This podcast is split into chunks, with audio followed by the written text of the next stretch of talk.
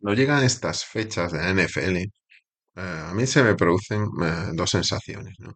Por un lado, eh, un poco de tristeza porque ya se acaba la NFL, yo creo que en general todos estamos de acuerdo, que es la competición oficial. Pero por otro lado, un poco de alegría, ¿no? En mi caso, este particular, donde están los Detroit Lions por primera vez en mucho tiempo y la primera vez que yo lo disfruto, ¿no? Eh, en las finales de conferencia, pues ves que esto va a pasar rápido, ¿no? Es un partido dura unas tres horas y, se acaba, y se. Sin embargo, hay otra sensación que tengo, que es eh, disfrutar el camino, ¿no? Esta semana donde pues, escuchas, lees, ves vídeos, etcétera, al respecto de las finales de conferencia, ¿no? Y por lo tanto disfrutas de, este camino, disfrutas del proceso. Así que eh, yo eh, desde aquí os recomiendo que disfrutéis del proceso.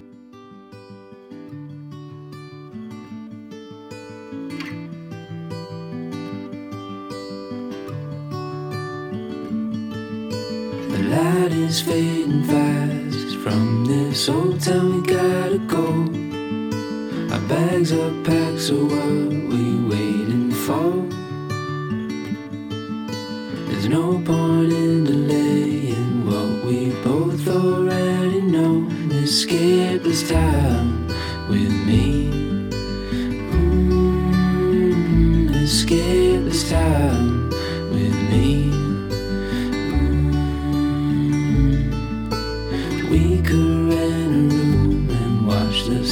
dance round the moon. Fall asleep to the sounds of the sea. With you right by my side, it's such a sweet life. Escape this time with me. Mm, Vale, bienvenidos todos a, a Crónicas Lombardi. Eh, bueno, ya sabéis todos, y para los que no, eh, que somos una revista de NFL, de fútbol americano en general, también de, de universitario, eh, impresa y en digital. Tenemos una web con artículos maravillosos también que os recorda- os recordamos siempre que por favor que vayáis a la web y pinchéis los artículos, que tenemos artículos históricos maravillosos. Y, eh, y a su vez, pues también somos eh, podcast, ¿no? Recientemente, llevamos una semana eh, con este podcast. Os queremos agradecer a todos la, enorme acogida que, ha tenido, que ha tenido el podcast. eh, más de 2.000 escuchas, una sola semana y la primera. Os agradecemos a, todo, a todos el cariño que nos habéis dado. Muchos nos habéis preguntado por la revista 2 que se agotó. eh, os vamos a poner un, un formulario, lo colgaremos, lo publicaremos para la gente que la quiera, pues que se pueda apuntar eh, simplemente, que muestre su interés y, bueno, para hacernos una idea eh, un poco de la tirada, ¿no? Como hicimos con la, con la revista 1, que hicimos una, una segunda tirada. No está Tomasi, como podéis haber visto. Eh, Tomasi está con unas merecidas vacaciones eh, fuera y bueno, ya volverá la próxima, la próxima semana.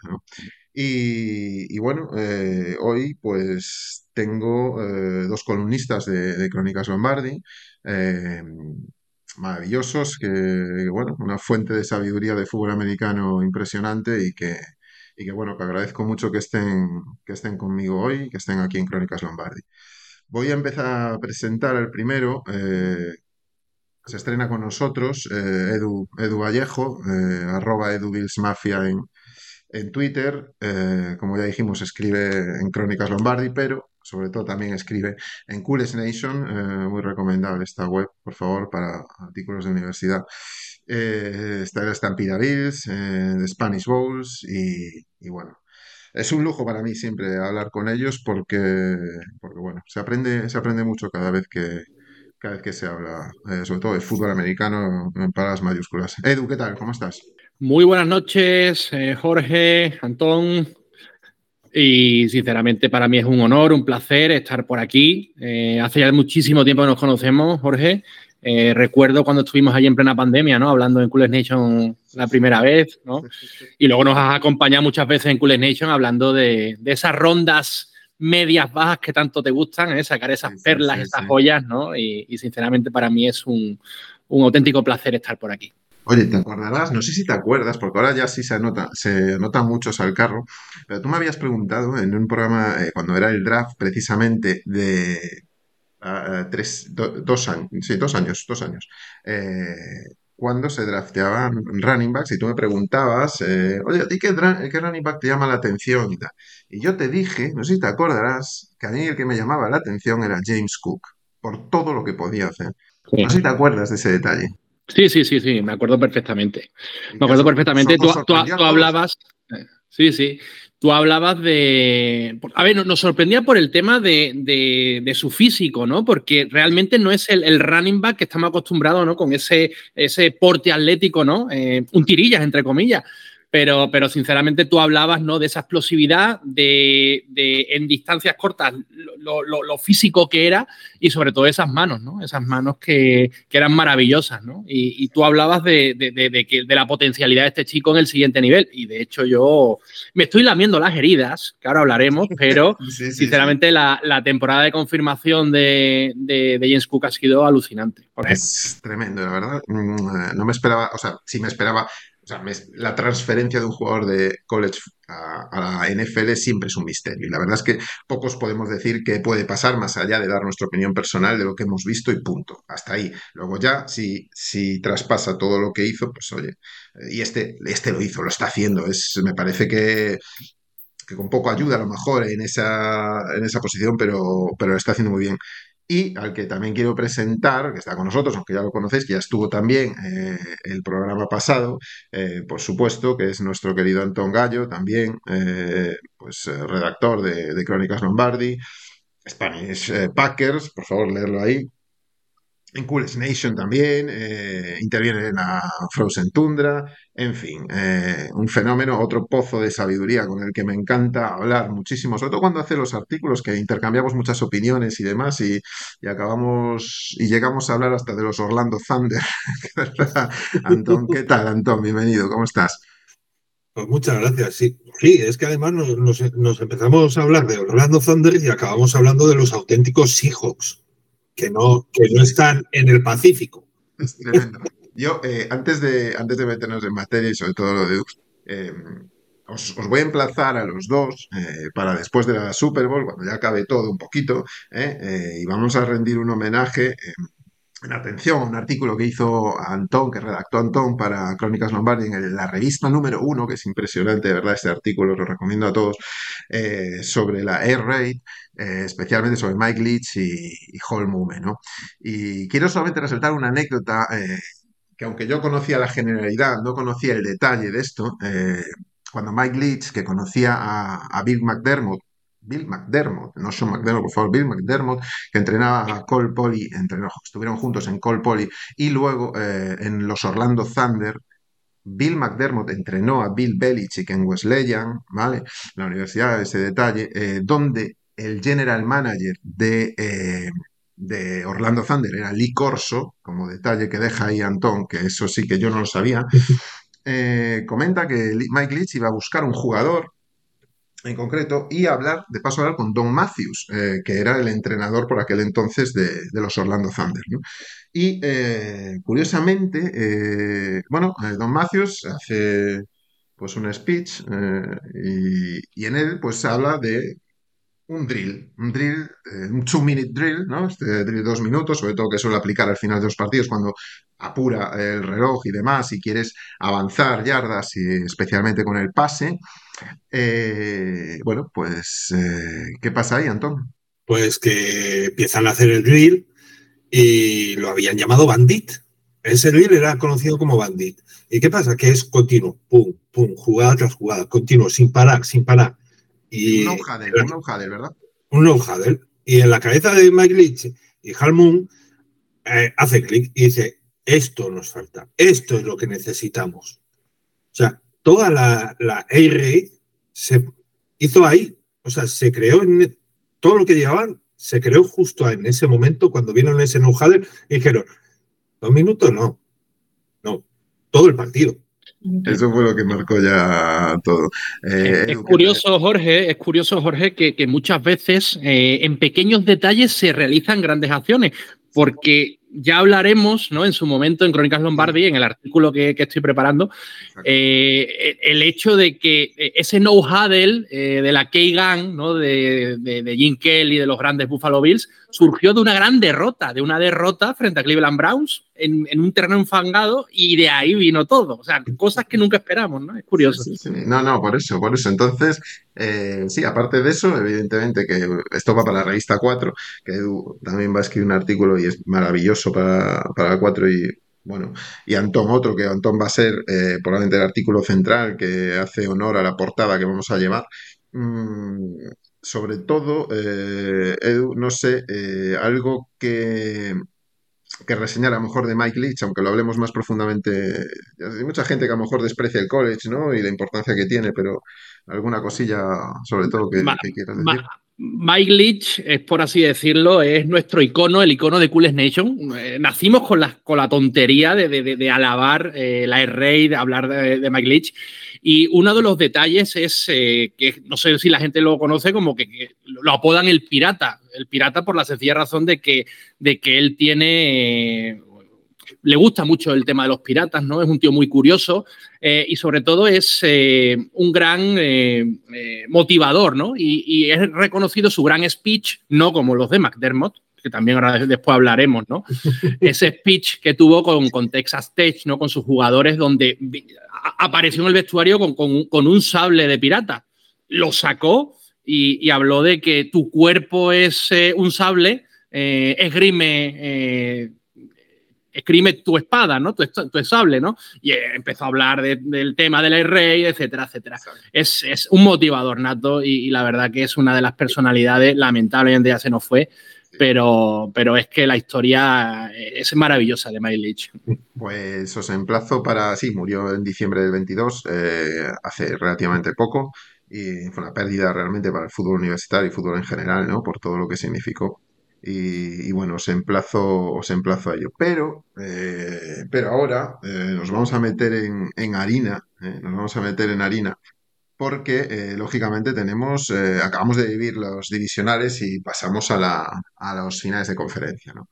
Y una de las cosas que se está hablando mucho eh, y que estamos viendo, ¿no? Mm, es el debate con Bills, eh, debate de Buffalo y, bueno, son McDermott y Josh Allen y, demás, ¿no? Han caído críticas, pues a lo mejor incomprensibles con Josh Allen, o comprensibles, no lo sé, depende de quién lo quiera hacer o formular, y eh, críticas a lo mejor a McDermott, ¿no? En función de... Tú, Edu, eh, en función de lo que viste el otro día, en función de cómo viste al equipo, un poco que nos des así unas líneas de lo que viste y tu posicionamiento en torno a, en torno a esta diatriba. ¿no? Sí, el, otro día estuvimos en el, episodio de Stampida Bills, eh, estuvimos hablando eh, de la cuestión, lógicamente.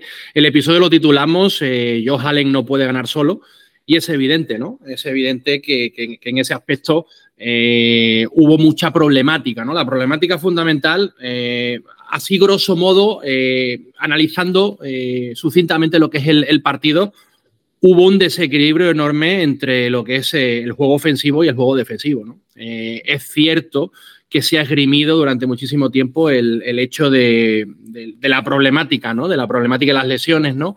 Eh, que ha sido una continua ¿no? a lo largo de la temporada. ¿no? Primero cayó más Milano, Trey White, eh, Daquan Jones, después se recuperó Daquan Jones en el partido frente a Pittsburgh Steelers. Eh, cayeron una serie de, jugadores, entre ellos eh, Terrell Bernard, que es el, quarterback de la defensa. Pero, pero no obstante, Jorge Antón, el partido era el que era y sabíamos perfectamente, todo el mundo sabía que Terrell Bernard no iba a jugar y había que saber cómo parar, porque el, ataque de, Kansas City Chiefs estaba muy claro por dónde iban los tiros, ¿no? Por un lado, lógicamente, eh, Travis Kelsey, esas rutas en diagonal de Rachi Rice y sobre todo el juego terrestre de, Pacheco. Y eh, la única eh, posibilidad que esgrimió el bueno de Sam McDermott para parar a Travis Kelsey fue el usar a AJ Glenn, un AJ Glenn que estamos hablando que hace una semana y media eh, prácticamente estaba eh, montando a, su familia en un, en un, coche para irse a Key West a, pasar las vacaciones, ¿no? Eh, ha estado todo el rato en, en, Practice durante toda la temporada y se vio forzado a ser titular. Eh, ¿Yo qué es lo que critico del...? Porque yo creo que el partido, desde mi modesto punto de vista, se fue porque fuimos incapaces de, eh, parar la ofensiva de, Kansas City, ¿no? Porque es que si analizamos, porque esto es curioso, ¿no? O sea, así grosso modo, eh, Jorge Antón, si analizamos las estadísticas, ¿cómo se puede perder un partido en el que Kansas City consigue 361 yardas totales? Buffalo Bills 368 yardas eh, totales. Ellos tienen 23 minutos de posesión, nosotros 37 minutos. Ellos consiguen 21 eh, primeros downs, eh, nosotros 27. Ellos solamente consiguen uno de cinco terceros downs, nosotros 7 de 14. En Redson ellos consiguen 2 de 4, nosotros 3 de 4. Tienen un turnover, nosotros ninguno en yardas de carrera 146 frente a 182 de nosotros y en yardas de pase ellos 215 eh, frente a 186 de nosotros. ¿Cuál es la clave? O sea, ¿cómo con 15 minutos más nosotros perdemos ese partido? Con 15 minutos más de posesión.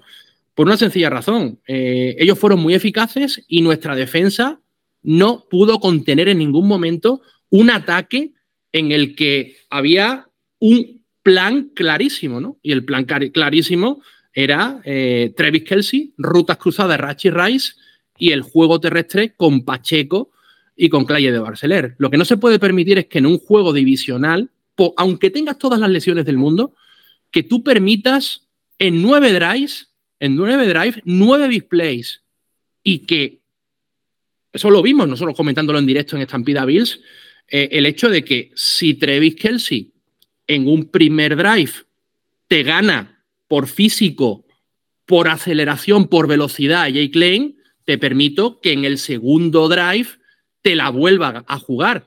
Pero ya en una tercera, en una cuarta, en una quinta ocasión, es que no ajustó absolutamente nada. Porque lo normal es si ves que el plan A no te ha valido, busca un plan B, un plan C o un plan D, que es lo que nunca hace McDermott. McDermott en las grandes ocasiones se queda en estado de shock y no sabe eh, hacer la contralectura de la lectura que te hacen. Es tan sencillo como, vale, no tengo a mis, a, mis grandes jugadores, ¿no? pero eh, intenta, por ejemplo, en primeros downs, mete a Jake Lane y cuando consigas parar en cierta manera la carrera, pues vete eh, a buscar, lógicamente, a Dorian Williams, mete formaciones con tres linebackers. Dorian Williams eh, es un chico que en, físico, en cobertura, fue graduado el segundo eh, linebacker del pasado draft, pero es que fue la, inconsistencia total, es que no, o sea, parecíamos conos en defensa. Entonces, eh, no pudimos contener un ataque que en cierta medida era un ataque relativamente sencillo, porque lo que hizo Andy Reid, o sea, no se buscó unas alternativas, unas opciones radicalmente eh, diferentes, ¿no? O sea, era lo, que estábamos viendo o lo que nos esperábamos. Yo esto lo, he analizado mucho en Estampida incluso con, con, Yankee Macias en, punta de flecha. Y sabíamos por dónde nos podía venir el, peligro de Kansas City. Y yo, sinceramente, es que no vi eh, ninguna contralectura del, del propio Sam McDermott. Y luego ya si nos metemos a analizar el tema de la ofensiva, fue una ofensiva en la que consumimos muchísimo tiempo. Estamos hablando de que tuvimos 15 minutos más la posesión que, que Kansas City Chiefs, pero en el último drive eh, fue mm, el play call fue muy absurdo en cierta manera. Es decir, eh, tú intentas esa primera carrera, no te sale con James Cook.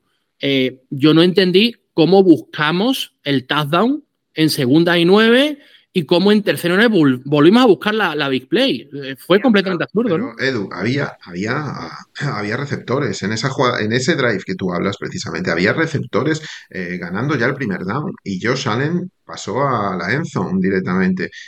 ¿Qué, visión haces ahí? Yo creo que debía haber eh, ganado el primer down y seguir avanzando. Tú... Claro, es que era lo normal, porque si tú consigues ese primer down, si tú consigues ese primer down, fuerzas a Kansas City a que queme todos los tiempos muertos y el partido lo vas a ganar. Eso no es de la banda, eso es de Josh Allen. O sea, ¿tú, tú crees, Jorge, Yo que creo- fue una mala lectura, una mala lectura de Josh Allen? Para ¿Tú lo, lo tienes clarísimo? No voy a decir mala lectura. Para mí, eh, ojo, pues está equivocado, que evidentemente eso lo saben ellos y, y no saben mal.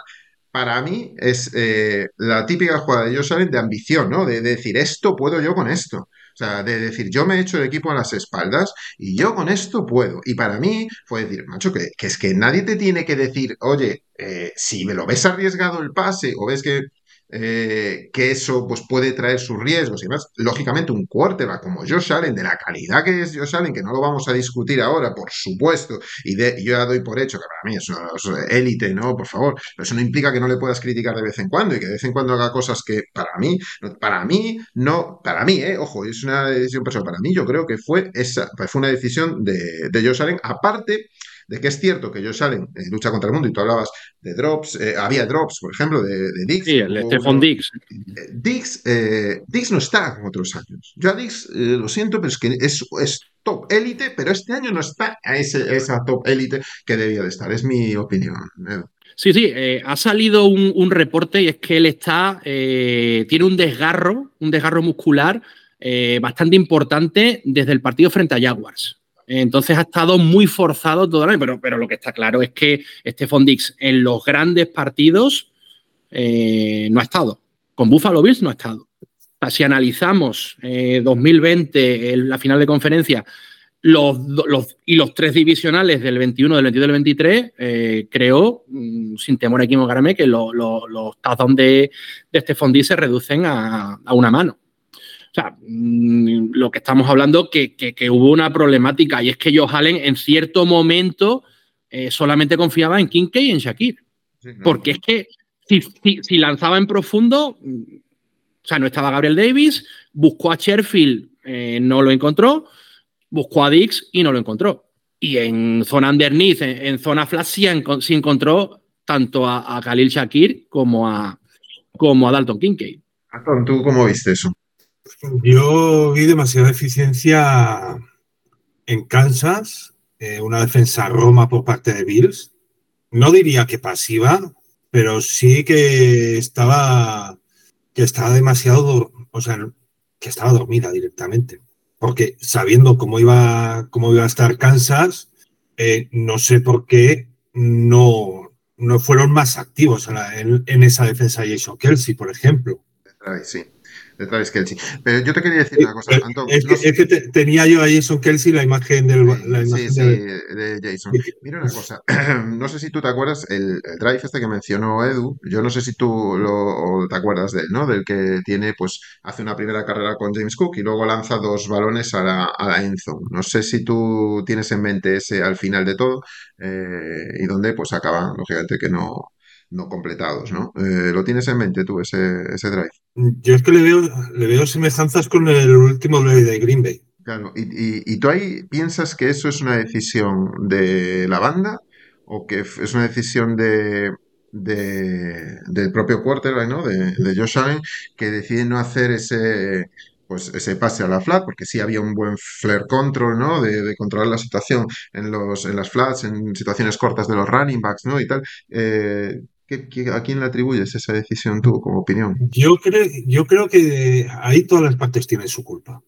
Yo creo que el play call no debería haber sido tan ambicioso y asegurar el primer down saliendo por la banda. O sea, que tú crees que es el play call el que determina que él lance a la end zone, no que él pueda ver la situación. y No, no, no, no, no.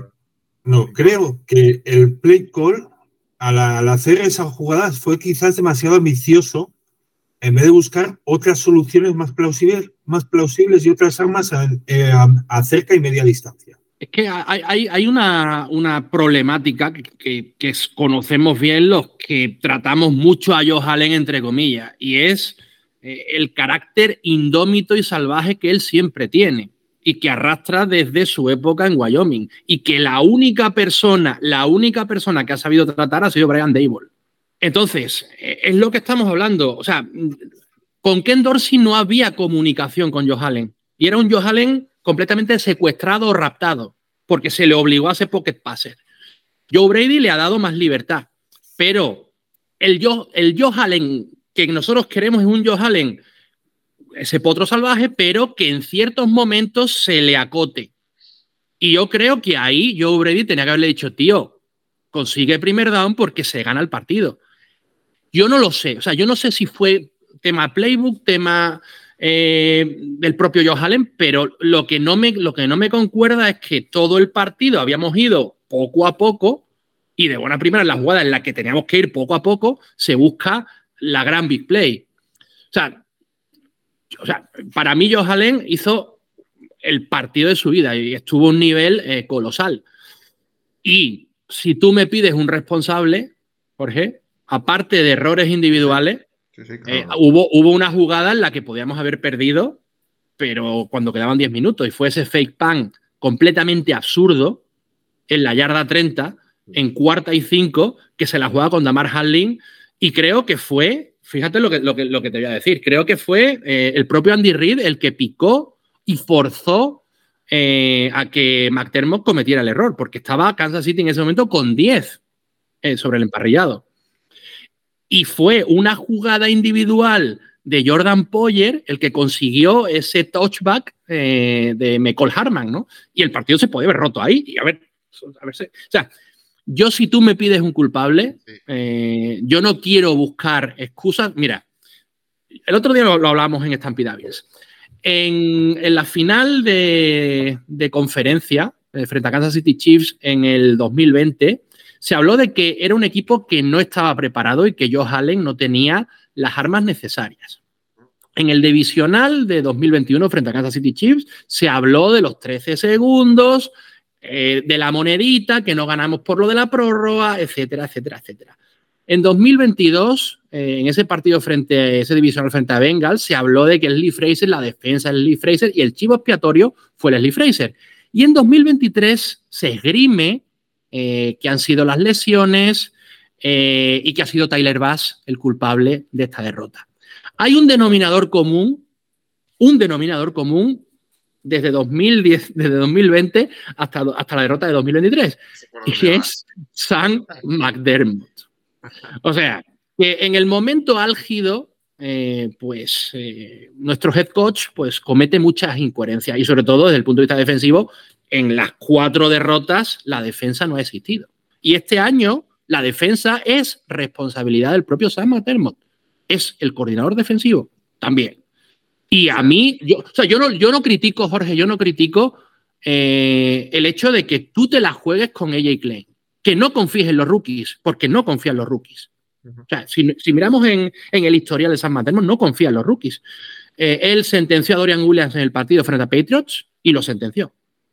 Y a día de hoy, o sea, a día de hoy, tenía que jugársela con ella y Klein, con un tío que venía de vuelta, que yo no quiero, quiero eh, verter eh, mi, crítica contra el pobre AJ Klein, pero ostras, si, te, si en un duelo individual frente a Travis Kelsey ves que es imposible, no continúes en el error, porque no cambió eh, la defensa individual por Jordan Poyer hasta muy entrado el tercer cuarto.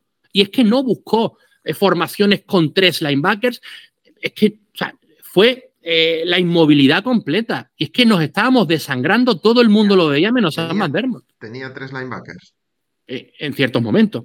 Sí, pero, pero bueno, entonces, por concluir este tema, por saber tu opinión, ya ve hacia dónde das el responsable, pero bueno, también ser responsable de, podríamos decirlo, eh, haciendo un poco de abogado del diablo, de estar ahí arriba y peleando siempre en, playoffs eh, Bills.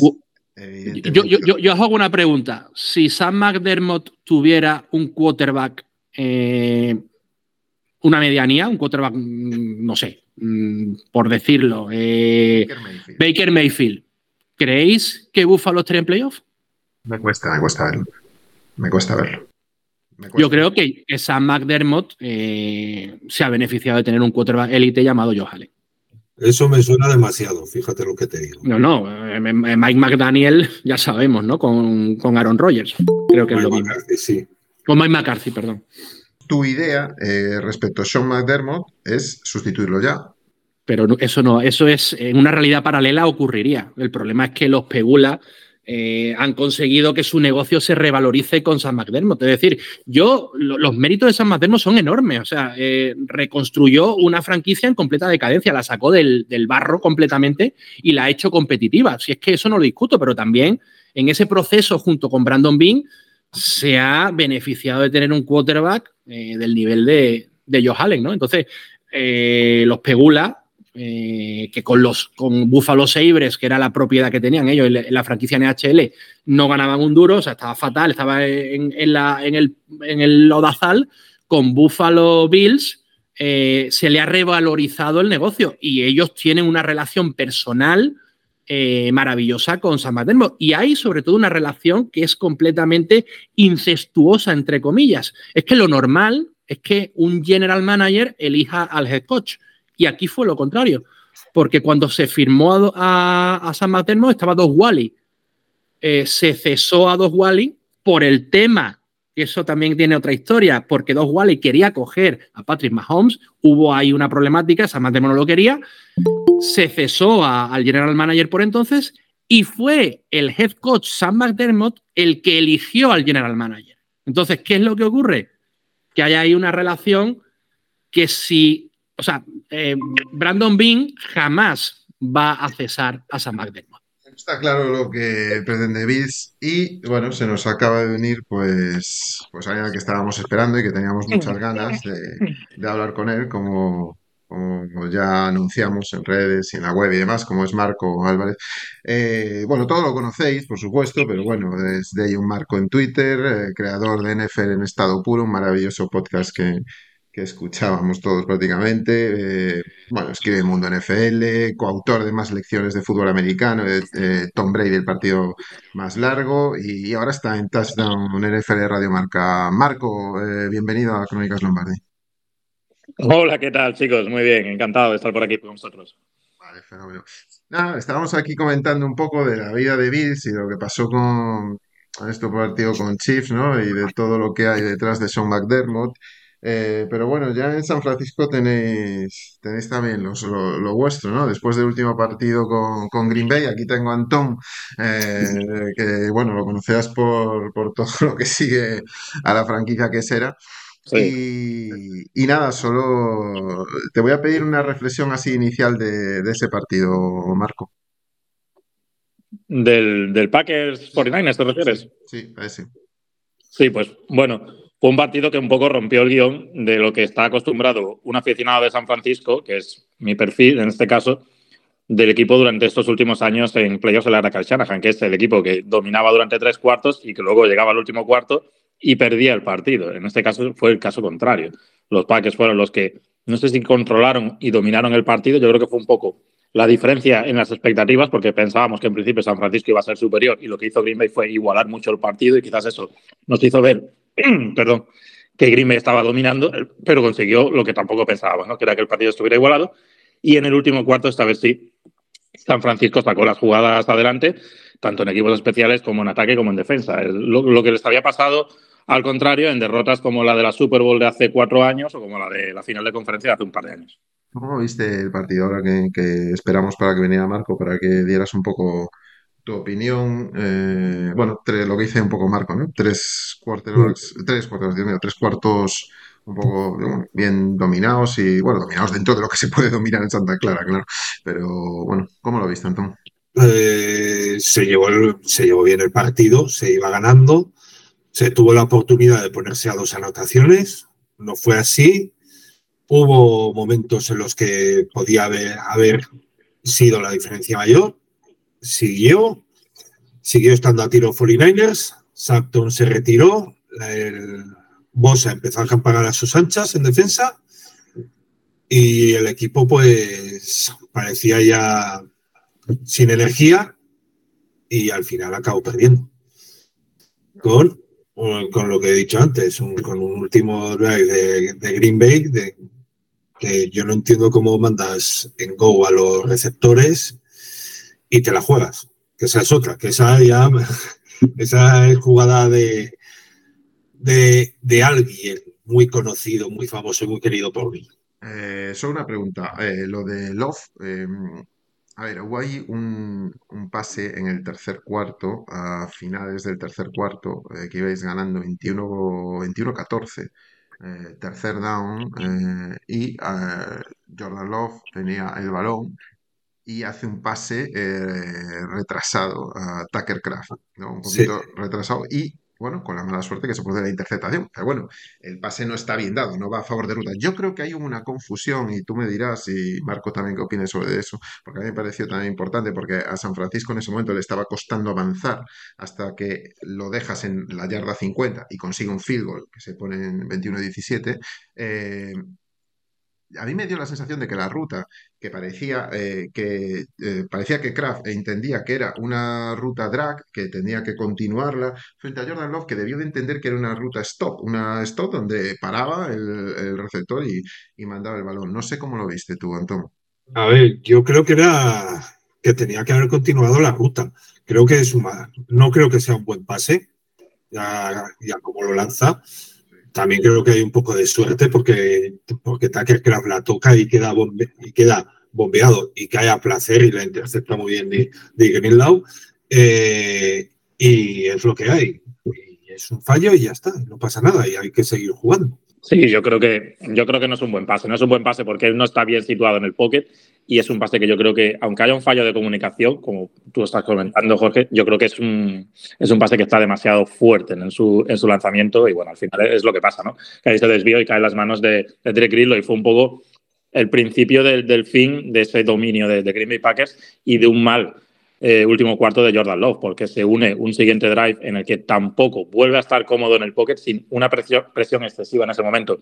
Lanza un mal pase para Aaron Jones en tercer down, corta otro drive, que es realmente el último. Fue un partido de pocas posesiones. Es verdad que San Francisco no jugó con la fluidez a la que nos tiene acostumbrados, pero tampoco fue un partido de 13, 14 posesiones que San Francisco chutó 7 u 8 pans. Fue un partido en el que los dos equipos, sobre todo Green Bay en la primera mitad, movió el balón con fluidez y agotó el reloj con, con bastante suficiencia. Y a este segundo fallo, digamos, en un, en un drive final, sí. se unió el último, ¿no? que el último pase, la verdad que por mucho que podamos discutir el play call de Mark Lafleur, es imperdonable ese lanzamiento porque es primer down, porque tienes todavía tiempos muertos, porque estás en una posición de campo en la que básicamente necesitabas 20 o 25 yardas y tenías todavía margen para hacer fácil 5 o 6 jugadas. O sea que calcular la media, con, con una media de, de 7 8 yardas por jugada, te habrías metido en, en field goal range. Ese pase es, es una locura. Sí, sí. Edu. Sí, sí, sí, claro, por supuesto. Eh, así, grosso modo, lo, puedo definir, ¿no? Eh, el descaro, ¿no? De, de los jóvenes de, Green Bay, eh, que hicieron mucho más humanos a unos 49ers que pensábamos que estaban a, un nivel supino, ¿no? y lo, curioso fue la, las vueltas que dio el partido, ¿no? un Brock Purdy que empezó con muchas dudas, ¿no? un Jordan Love que hizo un partido magistral y lógicamente, cuando tú perdonas ante San Francisco, no concretas en la zona de anotación, pues lo acabas pagando, ¿no? Y el último drive de Brock Purdy fue estratosférico, fue maravilloso. Y la decisión de Jordan Love del final, pues eh, no fue la más coherente, ¿no? O la más correcta. Eh, Marco, yo quería que nos hablas eh, un poco, todo a mí me interesa también como, como aficionado a, a Detroit Lions, ¿no? Que, que nos vemos en esta, pues después de 32 años, eh, y no estamos habituados mucho a esto, pero sobre todo de Purdy, ¿no? Eh, se vio, eh, se vio muy irregular, por decirlo de alguna manera, en esos tres primeros cuartos. Eh, vimos todos una imagen que fue muy curiosa, que se secaba la mano, se cambiaba el balón de la mano derecha a la mano izquierda y se secaba la mano en, eh, en el pantalón para luego volver a cogerla. ¿Hasta qué punto tú crees que lo de la lluvia, porque la lluvia, a ver, yo se habló de que la lluvia le afecta a Purdy y tal, pero yo creo que la lluvia afecta a todo, ¿no? A los quarterbacks en general, o sea, quiero decir, no debería de ser una excusa solo, ¿no? ¿Tú cómo lo viste, Marco? Sí, afecta a todos, es obvio, y sobre todo afecta a los que lanzan la pelota. Y en el caso de Purdy, esto no es ninguna excusa, es decir, si el partido se tiene que jugar en esas condiciones, no se va a aplazar el partido, tienes que jugarlo en las condiciones que, que toca. Pero sí que creo que eh, por la historia reciente que tiene él, que es muy corta, pero que ya ha tenido tres partidos en los que la lluvia, sobre todo dos este año, pues ha estado muy presente y ha coincidido que han sido los dos peores partidos. ¿Qué pasa? Que también en esos dos partidos, precisamente, Divo Samuel ha comenzado el encuentro y en apenas un drive o dos ha salido del partido. y esto afecta mucho también al equipo. Yo creo que esa baja de Divo Samuel afectó tanto como la lluvia, que es cierto que, bueno, en algún pase pues se le vio que se le iba de las manos y que, bueno, evidentemente eso que comentas le hacía perder un tiempo en el póker que es precioso, porque la NFL cada décima de segundo cuenta vale como oro.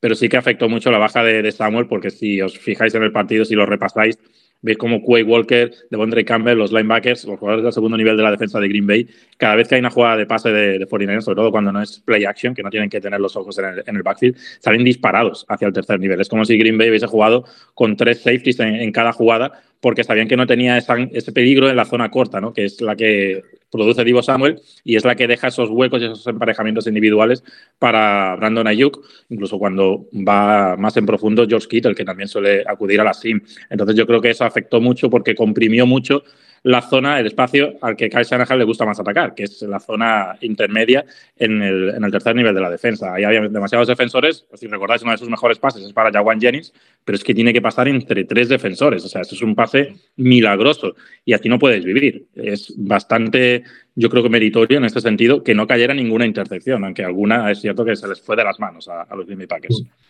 Eh, Antón, no sé si querías decir algo.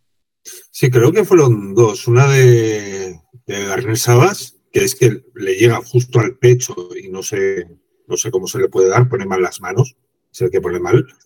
Y creo que la otra fue, eh, creo que fue Keisha Nixon, puede ser. No sé si lo, no sé si lo recuerdo bien. No, no recuerdo. Sí, es una jugada que es un pase desviado, creo que era tercer cuarto y hay dos jugadores de Green Bay que tienen opción de, de interceptar y no llega. Pero la clara, la verdaderamente clara es la de Savage. Es cierto que le rebota el balón directamente en la coraza. A mí, a mí una, un pase clave para mí de Purdy fue el que le mete a Ayuk, eh, ese pase en tercer down, eh, que Ayuk la, se tira, se tira directamente porque tiene la cobertura pegada. Eh, a mí ese, ese fue un momento que dices tú, si Green Bay para en este tercer down, cuidado. Pero lo de Ayuk y el pase que, además es que el pase yo creo que es que no lo puedes dar ni alto, lo tienes que tirar un poquito bajo. Yo creo que ahí lo que hizo Purdy a mí me pareció, no sé, me pareció que ahí rompió un poco, ¿eh? Sí, porque además la jugada anterior, Kittel había dejado caer un pase que estaba completamente abierto para el primer down. Entonces, psicológicamente es un poco la sensación de no es nuestra noche, se nos va de las manos, se nos escapa. Por lo menos como aficionados es lo que, es lo que uno piensa. Yo creo que los jugadores están hechos de otra pasa, también ellos están dentro, saben que la posibilidad de ganar el partido está en sus manos y tienen más confianza que nosotros, seguro. Pero es el pase brillante y luego la siguiente jugada es un, es muy buen play call, tiene un primera y diez para Chris Conley. El pase les mete ya en, en una zona en la que ya pueden atacar, sobre todo controlando el reloj, porque lo meritorio del drive es que también San Francisco fue controlando el reloj hasta casi al final, que ya llega un punto en el que yo no tengo muy claro si Green Bay la última jugada se deja anotar o no, no lo tengo muy claro, pero hasta ese punto San Francisco había hecho algo que era pues bastante arriesgado, que es ir manejando el reloj sabiendo que lo único que te valía era el touchdown. Y si esa era tu último drive, si esa era tu última posesión en la temporada, digamos, pues estaba jugando al todo nada. Sí, eh, mm, Antón, era, se dejó Green Bay ese No. último, ¿o no? No, lo, lo que pasa es que siempre he dicho que hay un mal endémico desde los tiempos de, de Don Capers y es en la defensa contra la carrera. Si nos corren bien, pues es que nos pueden hacer 200 yardas fácilmente. Eso es lo que hay con esa defensa. Y veremos ahora a ver la defensa que nos encontramos el año que viene en Green Bay, que llega Joe Barry, pues es historia. Sí, Joe Barry, eh, confirmamos que ya no sigue, ¿no? Sí, ya, ya se empieza a abrir el abanico, vuelven los, los candidatos de siempre, Girevero, eh, dicen que igual Mike Zimmer, ahora Big Fangio se, se, ha ido de mutuo acuerdo de Miami, dicen que igual se va a Filadelfia, no sé, va, va a ser un, un, baile tremendo ahora mismo lo de coordinadores defensivos. ¿Cómo, eh, Marco, cómo se ve eh, a Detroit, ¿no? Que es el que se sienta en esa mesa de cuatro, eh, como el más raro, ¿no? El más extraño, el que se sienta ahí, que no se suele sentar casi nunca. Eh, ¿Cómo se ve desde la bahía? Se ve muy, muy confiado, ¿no? Imagino. O, o, hay algo. Bueno, vais a jugar con sol, o sea que ya no va a haber lluvia en Santa Clara. Sí, la criptonita parece que ha pasado ya. ¿Cómo veis? ¿Cómo se, cómo se habla? Yo, se habla de yo no creo, sí, yo no creo que San Francisco entre en este partido pensando que el partido va a estar resuelto al descanso, ¿no? Como ha jugado algún partido de playoffs en esta era de, de Kyle Shanahan. Yo creo que ahora mismo los cuatro equipos que están en, en las finales de conferencia son candidatos legítimos porque no van a ganarlo todo Detroit ha ganado a uno de los dos rivales que podría tener en, la Super Bowl y San Francisco pues se midió a los Ravens y salió cruz aquel día, pero bueno, yo creo que todos están en, disposición de poder ganar ese partido del domingo y por qué no la Super Bowl. Entonces yo creo que San Francisco saldrá confiado de que sus posibilidades son buenas porque están jugando en casa, no han perdido nunca con, con Kyle Shanahan en playoffs en casa. Los Lions, a nivel histórico, esto no vale para nada, pero no sé la serie cuál es, Jorge, exactamente, pero no, creo que no gana un partido fuera de casa desde hace décadas. Y, el matchup también contra 49ers en, en, San Francisco, pues no les beneficia, pero bueno, eso ya es totalmente anecdótico. Pero yo creo que, no sé si ya vas a, a pasar al partido, pero creo que la clave del encuentro, sobre todo, bueno, para ambos equipos, San Francisco tiene, necesita un mejor arranque en este partido que, el que consiguió contra Green Bay, porque vemos que la defensa necesita jugar con la ventaja. Eso no lo hizo el otro día y eso lo afecta. Le afecta a la defensa de 49ers. Eh, yo en San Francisco, eh, no sé tú cómo lo ves, eh, a ver, por ver alguna debilidad, ¿no? Porque todos sabemos las fortalezas, ya han tenido muchos nombres, desde los Vengadores hasta, bueno, el Boom or Bust, que, va, que es San Francisco, ¿no? Con jugadores en cada posición top. Ahora está en discusión con Ambry Thomas y demás, ¿no? Tienen la secundaria que tal. ¿Cómo, ¿Cómo, es? ¿Qué debilidad ves en San Francisco donde le puede atacar Detroit? Quizás esa secundaria.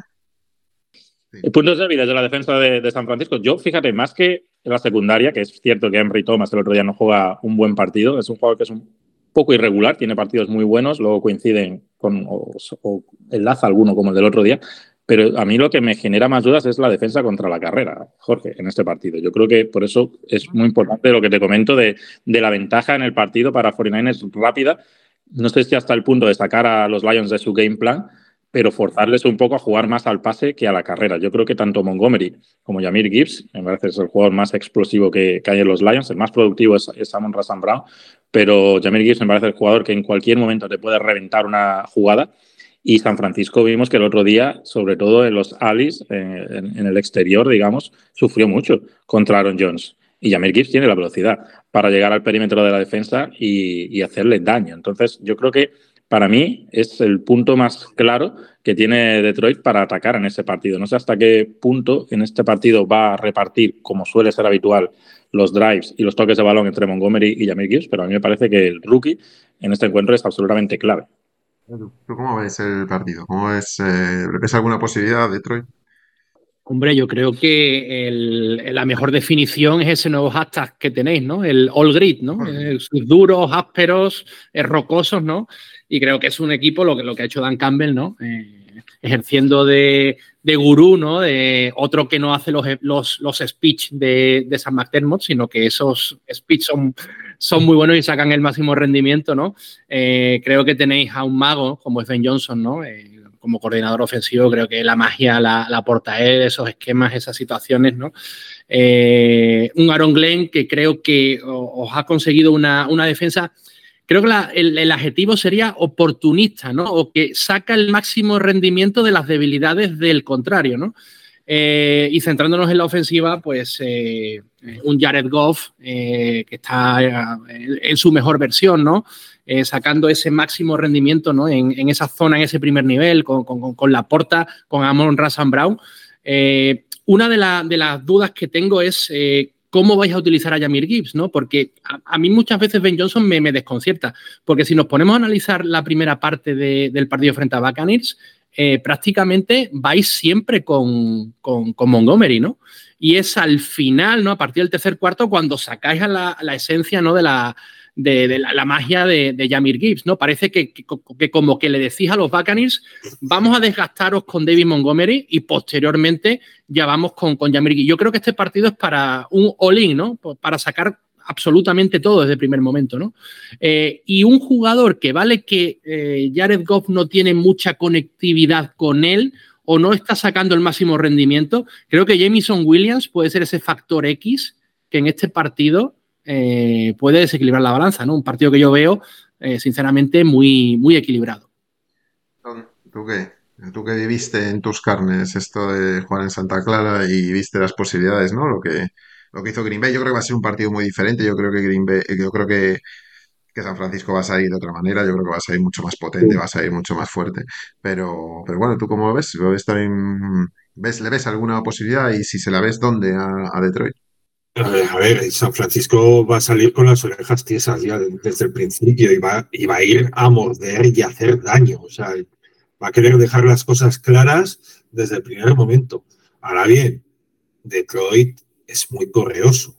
Detroit no se rinde y Detroit ha llegado hasta aquí hacía eones que no, se le- no tenía una oportunidad así. Yo soy un romántico de- del fútbol, ya lo sabéis. Yo, yo, yo para mí, de la, la final ideal hubiera sido Bills Lions, pero porque ambos, porque el fútbol se lo debe, pero no, no, por una parte no va a poder ser.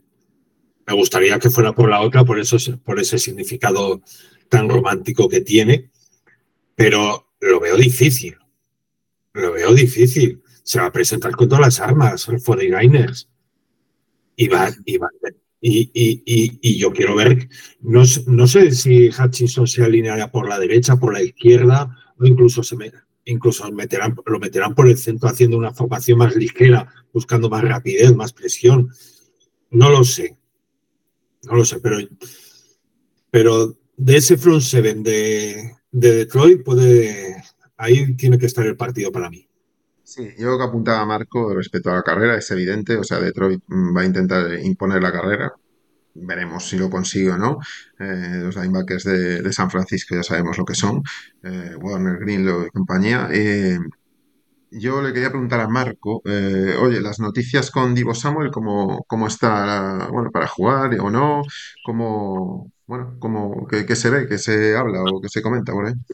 Sí, hoy mismo, hace poco, ha hablado Kyle Shanahan y ha dicho que, bueno, por supuesto no ha entrenado hoy miércoles, pero que se siente mejor, es lo que ha comentado por parte de Divo Samuel y le preguntaban a, a continuación si eso le, le hacía sentir mejor al head coach y decía que sí, que se siente mejor con ese comentario que le ha dado el, jugador. Así que yo creo que ese comentario va un poco en la línea de que pueda estar el domingo. Parece que tiene que ser algo muy, muy serio para que un jugador de la importancia de Divo Samuel se vaya a perder este partido. Es que está en juego una plaza en la Super Bowl que 49ers el año pasado, si recordáis, no consiguió porque se lesionó su quarterback titular en, en la primera posesión del partido, que para ellos fue muy doloroso porque prácticamente les hizo no poder competir, al ser ya el tercer quarterback de la temporada y tener que salir el cuarto.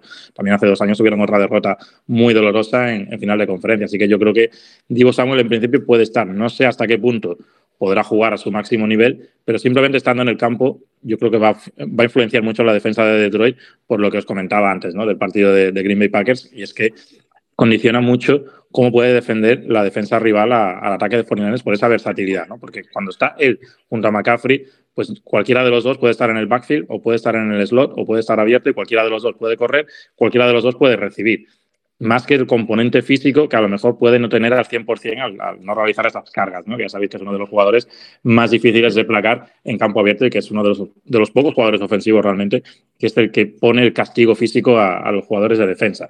Entonces yo creo que por ahí va a ser un, un desafío para esa defensa de Lions, que es una defensa que también, bueno, toda la franquicia ¿no? es muy agresiva desde los planteamientos que hace Dan Campbell, pero yo creo que a nivel esquemático la defensa, especialmente en los últimos cinco o seis partidos, está jugando a un nivel muy, muy, muy agresivo y muy al todo o nada. Lo vimos el otro día con esos, con esos blisters desde la secundaria.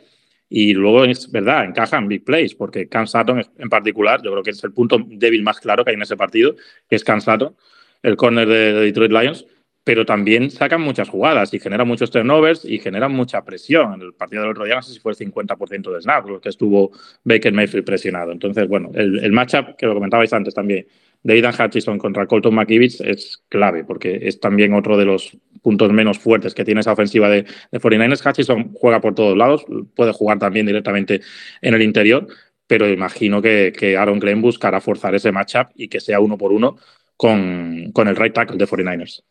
Ahí, eh, Marco, te vuelvo a preguntar, ¿hay algún tipo de, mm, de preocupación o, bueno, con la línea ofensiva vuestra, con la línea ofensiva, todo lo que no sea Trent Williams, evidentemente, ¿hay algún tipo de, preocupación en ese, en ese aspecto con la línea ofensiva?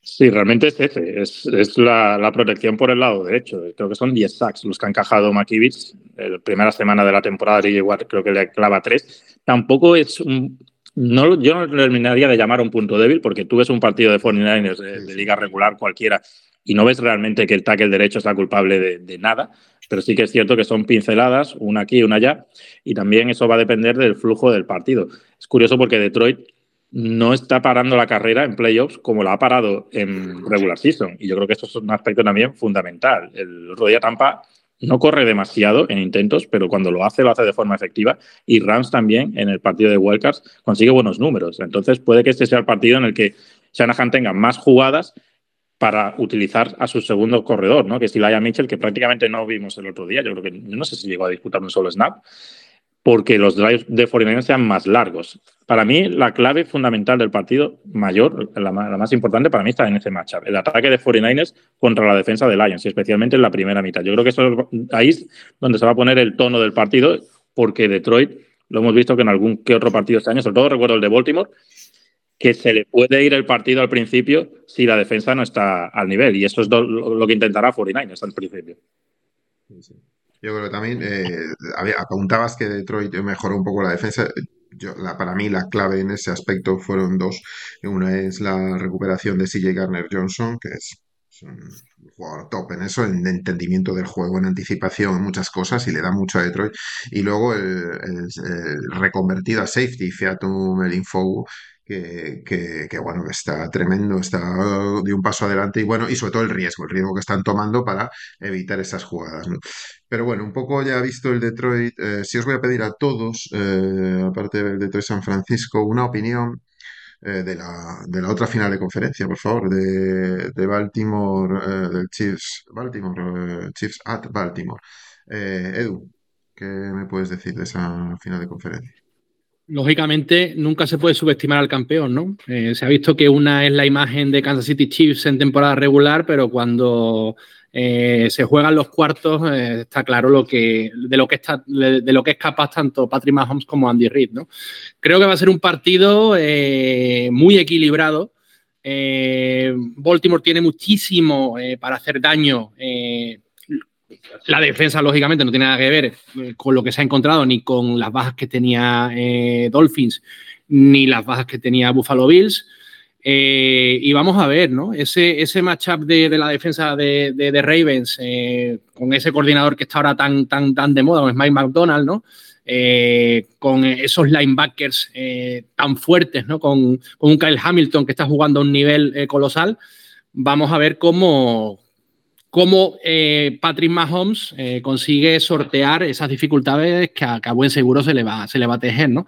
Y por el otro lado, eh, el otro día vimos eh, la ofensiva de, de, de Baltimore bueno, en, en esa primera parte con muchísimas dificultades, pero en cuanto Monken ajustó, vimos como, como Lamar Jackson fue muy dominante, muy dominante tanto en, en, juego de carrera como buscando a sus efectivos ¿no? en, en, en pases cortos. ¿no? Yo infiero que va a ser un partido súper equilibrado, pero eh, el factor casa puede pesar mucho, aunque sinceramente apostar contra Kansas City a mí me, me resulta arduo complejo. ¿Tú cómo lo ves? Eh, estoy de acuerdo con Edu. Llegado el momento, Kansas está siempre ahí. Lleva estando desde, desde ya hace algunas temporadas. Y hay que tener en cuenta que, a pesar de los problemas de, Baltimore en, el primer tiempo, en el último partido ante, ante Texas, pues puede haber una conjura y pueden salir a vasallar.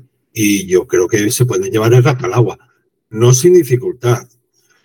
La defensa no es la misma, no es la misma la de la de Ravens que la de, que la de Bills hemos visto, vimos la defensa de Bills este último partido ante, ante esa ofensiva de Mahomes, va a ser muy distinta esta, esta defensiva de Ravens. Yo creo que, que Ravens se puede llevar el gato al agua. Que serán muy peleados, seguro. Todas las, final, todas las finales de, de conferencia lo son. Pero, pero yo creo que Ravens se puede llevar el gato al agua. Marco, ¿tú cómo ves esta, esta otra final de conferencia? Sí, es un partido apasionante, ¿no? Porque es el duelo entre dos de los grandes quarterbacks ¿no? de la generación, Lamar Jackson y, Patrick Mahomes. Fíjate, esto puede sonar un poco a, a, herejía, ¿no? Pero yo creo que Baltimore debe intentar poner el partido en las manos de Mahomes. Y me explico, tienen que parar la carrera. Me recuerda mucho este equipo de, de Kansas City al último campeón de New England Patriots, que también está por la semana 15 o 16 completamente desahuciado gana sus dos últimos partidos de liga regular, resucitando un poco un juego terrestre que, que no se estaba viendo, y en playoffs se convierte en una auténtica máquina y, y, es una demolición la que hace en playoffs divisional, luego gana en Kansas City la, primera derrota precisamente de, de, Mahomes en playoffs y gana la Super Bowl. Y los Chiefs ahora mismo, aunque el otro día es cierto que el partido se vendió mucho, ¿no? Como el, el duelo entre Mahomes y Josh Allen, pero al final Chiefs, si lo analizas a fondo, tiene una de las dos o tres mejores defensas de la NFL, que por eso está en este punto de la temporada aquí, sin lugar a dudas. Y en las últimas, bueno, realmente es la última semana de liga regular en, los que, la que juegan los titulares, que es el partido contra Cincinnati. Y luego hemos visto también, en, tanto en Wildcats como en playoffs divisionales, que yo creo que es cuando mejor ha jugado el equipo en todo el año. La carrera ha tenido un factor muy importante. Hemos visto muchísimas formaciones con dos Tyrants, con tres Tyrants en el campo. Estamos hablando que Black Bell, que es el tercer Tyrant, juega aproximadamente el 25% de snaps y el segundo Tyrant, Gray, juega más del 50% de snaps, teniendo en cuenta que Kelsey es el que más snaps juega en ese ataque, te da a entender que mm, Andy Reid está ha cambiado ¿no? el sistema sobre la marcha, lo ha convertido en un equipo que es muchísimo más cerrado, las formaciones completamente condensadas y que parte muchísimo de la carrera y del play action. Si Baltimore es capaz de eliminar eso, de dejar a Kansas City en un partido de 50, 60 yardas de carrera como mucho, y ojo, porque está tocado Pacheco, va a jugar, ya lo ha dicho él, pero Joe Tani, el guard izquierdo, que para mí es uno de los dos o tres mejores guards de la temporada, tiene una lesión abdominal en el pecho y parece que no va a estar. Y yo creo que eso puede ser importantísimo porque puede forzar mucho a Kansas City a tener que estar vigilando el interior cuando ya sabemos que en el exterior de la línea de ataque son bastante susceptibles a recibir presión. Y los Ravens no son los Chiefs, perdón, los Bills. Los Bills tenían muchas bajas en esa defensa, los Bills no tienen el raso exterior y sobre todo este esquema que mete a todos los jugadores en posición de crear grandes jugadas.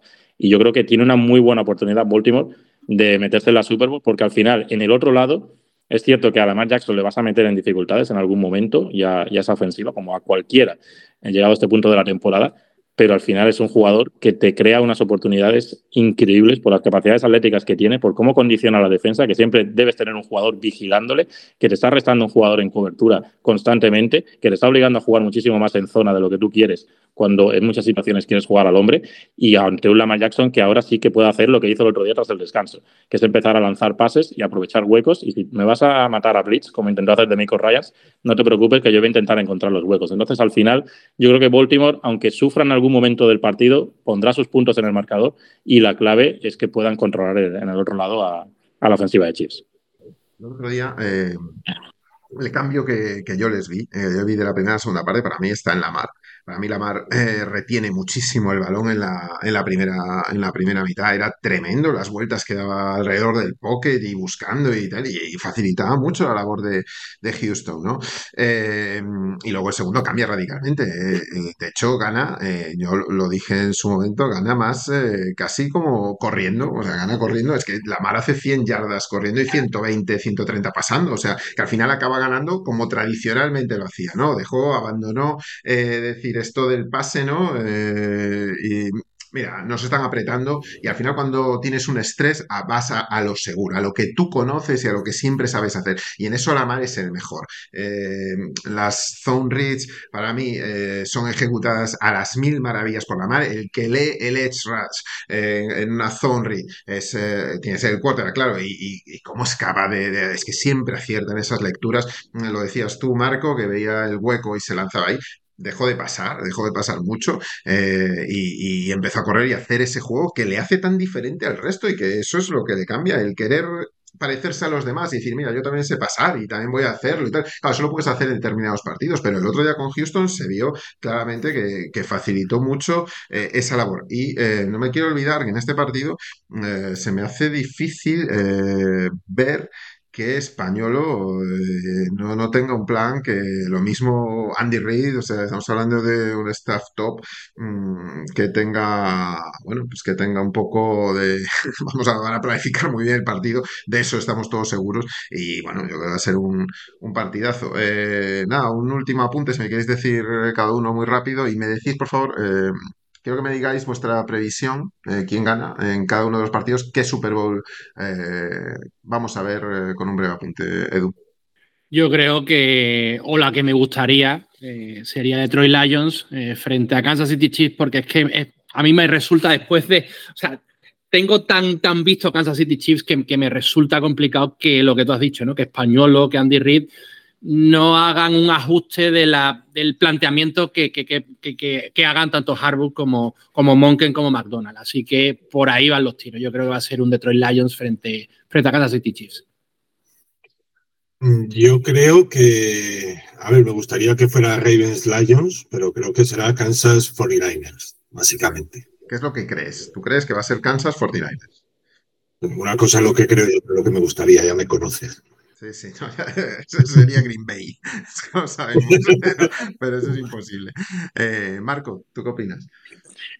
Yo, ve, yo, veo a los dos equipos locales ganando, a Baltimore y a, y a San Francisco. Tener en cuenta que también Español, que es un entrenador muy agresivo, en este partido has de tener más cuidado que yo creo nunca, porque a Lamar Jackson te puede hacer muchísimo daño, ya, ya lo habéis comentado, no solo lanzando, sino es que con esas carreras, porque yo salen este otro tipo de quarterback, también te puede hacer daño con las piernas, pero te permite ser un poquito más arriesgado en las coberturas y en, y en los lanzamientos de blitz, que el otro día incluso, bueno, pues eh, había situaciones en las que entraban dos jugadores de secundaria, pero solo entraban dos de línea, para que fijaros el respeto que le tenía a Josh Allen, pero contra la Jackson eso todavía se, se multiplica. Y en el otro lado, pues yo evidentemente no puedo apostar por otro equipo, pero además es, es, lo que pienso, que San Francisco el otro día le afectó mucho el parón, el tener esos 20 días sin un partido competitivo. De hecho, yo creo que si este partido lo juega contra Rams, que podría haber sido otro de los rivales en esa ronda divisional, estoy seguro que Stafford no comete esos errores en el último cuarto que cometió Jordan Love y probablemente ahora se estaría hablando de, un fracaso ¿no? en la temporada de 49ers. Baltimore, San Francisco, Jorge.